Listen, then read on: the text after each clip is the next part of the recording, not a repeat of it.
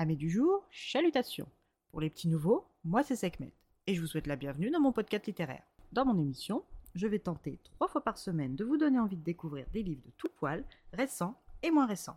Alors, si ça vous tente, c'est par ici la suite.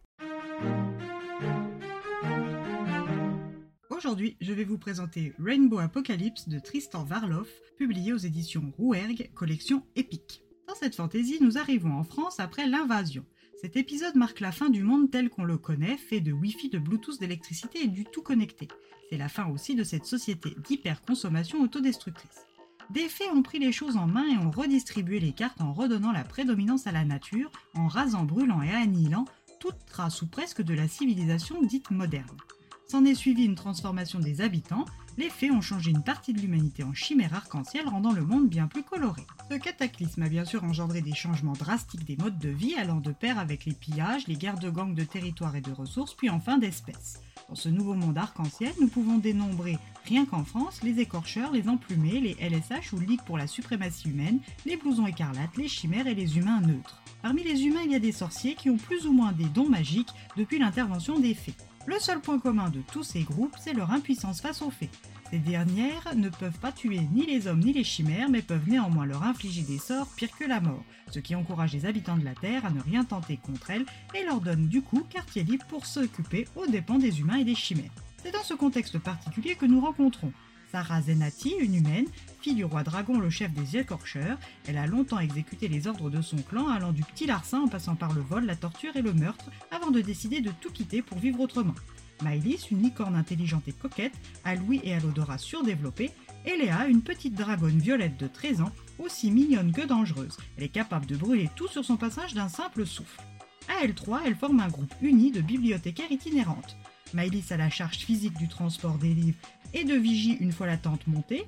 Léa a le rôle de garde du corps face aux bandits et en lectrice assidue, elle conseille les utilisateurs de la bibliothèque. Quant à Sarah, elle est le cerveau administratif de leur petit commerce de partage de culture et de divertissement. Un jour qu'elles sont sur le chemin de la petite bourgade de Sainte-Ursule, elles tombent nez à nez avec une station-service flambant neuve. Sarah est tout de suite attirée par l'incongruité de cet établissement datant de l'âge de la modernité d'avant l'invasion. Avant de s'être assurée qu'il ne s'agissait pas d'une illusion, elle décide d'entrer suivie par Léa la dragonne. Dans le bâtiment, tout ce que l'on peut vouloir d'une station-service y est présent. Des magazines, des livres, de la nourriture, des accessoires en tout genre. Mais mis à part la lumière des néons allumés, rien n'indique une présence humaine ou chimérique. Puis soudain, le pire arrive à nos deux curieuses, un flash vert les éblouit, signe qu'une fée arrive. Léa se liquéfie et Sarah se prépare à se défendre.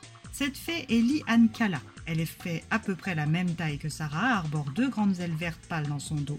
Elle porte une combinaison loire lisse et sans couture. Sa peau à demi transparente n'est visible qu'au niveau de son visage, blême et renfrogné, fait accentué par ses yeux méchants, ses lèvres quasi inexistantes et ses cheveux blancs. Pas le temps pour Kala de réfléchir que son irrationalité féerique prend le dessus et attaque Sarah, l'accusant d'avoir fait apparaître cette monstruosité de béton et fait disparaître une amie fée. Sur le point d'encaisser un sort, Sarah sort la seule arme efficace contre les fées, un manuel de mathématiques. La rationalité des théorèmes et équations est en totale opposition avec l'essence de la magie féerique.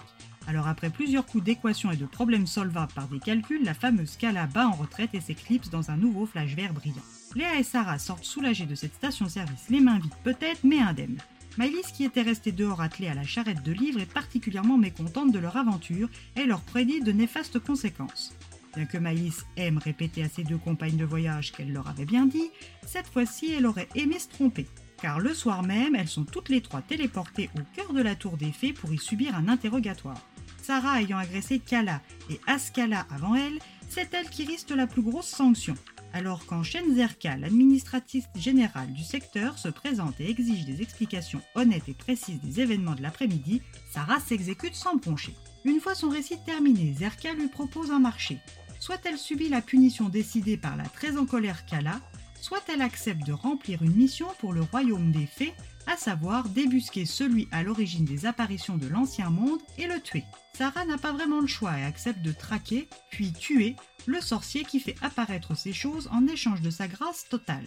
Elles sont toutes les trois retéléportées au village de Saint-Ursule. Sarah commence immédiatement son enquête et apprend les raisons qu'ont les fées de vouloir la mort de ce sorcier. En effet, il a tué une fée, ce qui remettrait leur invulnérabilité, donc leur règne en cause, si cela venait à se savoir. Sarah va-t-elle tout de même chercher à honorer son contrat sans sourciller face à l'espoir que ce magicien pourrait représenter pour l'humanité et les chimères? Ou retournera-t-elle sa veste? Ses amis qui ignorent tout de son passé sanglant l'accepteront-elles encore une fois qu'elles l'auront compris? Une mission des plus dangereuses attend nos trois héroïnes, mais êtes-vous seulement prêt à les accompagner?